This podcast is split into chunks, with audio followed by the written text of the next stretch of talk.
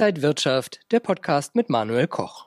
Die blaue Welle ist jetzt in Washington angekommen. Joe Biden ist der 46. US-Präsident. Was bedeutet das jetzt für die Wirtschaft und für Anleger? Darüber rede ich mit Oliver Roth von Otto Seidler. Ja, hat das denn Auswirkungen erstmal auf die Wirtschaft? Die US-Börsen sind ja recht gut gelaufen.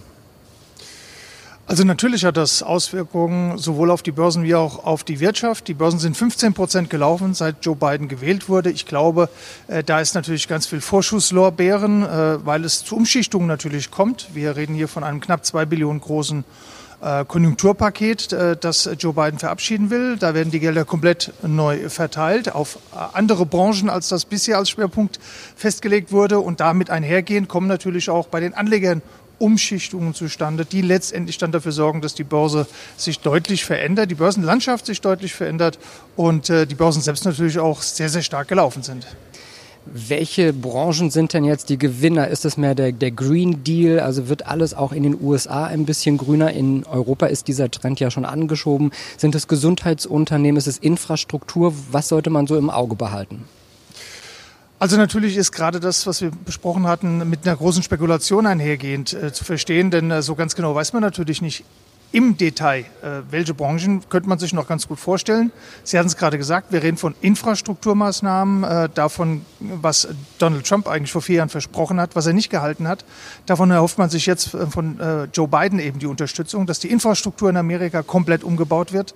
Aber äh, Spezialbranchen dabei sind natürlich ganz klar Healthcare, also das Gesundheitswesen. Da wird Geld reinfließen, definitiv. Auch in den Konsum erhofft man sich von äh, einer Erhöhung der Mindestlöhne durchaus für eben die Konsumtitel, die klassischen, eine massive Unterstützung. Aber natürlich, Sie hatten es gesagt, erneuerbare Energien, das sind natürlich Themen wie äh, Solarfirmen, wie natürlich äh, auch erneuerbare Energien orientierte Antriebsarten, wie Tesla zum Beispiel, äh, Aktie, die natürlich schon sehr stark gelaufen ist. All das wird letztendlich derzeit gespielt und spekuliert an der Börse. Und das hilft natürlich eben bei den Umschichtungen eben doch auch ein Stück weit den gesamten Markt anzuschieben. Und umgekehrt, wer gehört zu den Verlierern? Ist das so ein bisschen die Old Economy, die alten Unternehmen, die es schon lange gibt? Naja, also äh, Öl, die Schieferölindustrie in Amerika wird natürlich nicht mehr so viel Support bekommen, wie sie unter Donald Trump bekommen hat. Da könnte man wirklich da auch an der Stelle von einem Verlierer vielleicht sprechen. Auch die generelle Ölindustrie wird darunter leiden. Alle die, die letztendlich unter Donald Trump äh, hauptsächlich profitiert haben, werden etwas weniger unterstützt werden.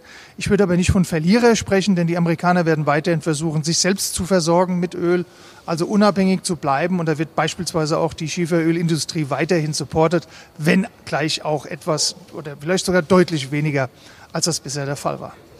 Sie haben es gesagt, die US-Börsen sind 15 Prozent äh, ins Plus gegangen, seitdem Joe Biden gewählt wurde. Die Tech-Werte weiterhin sehr stark.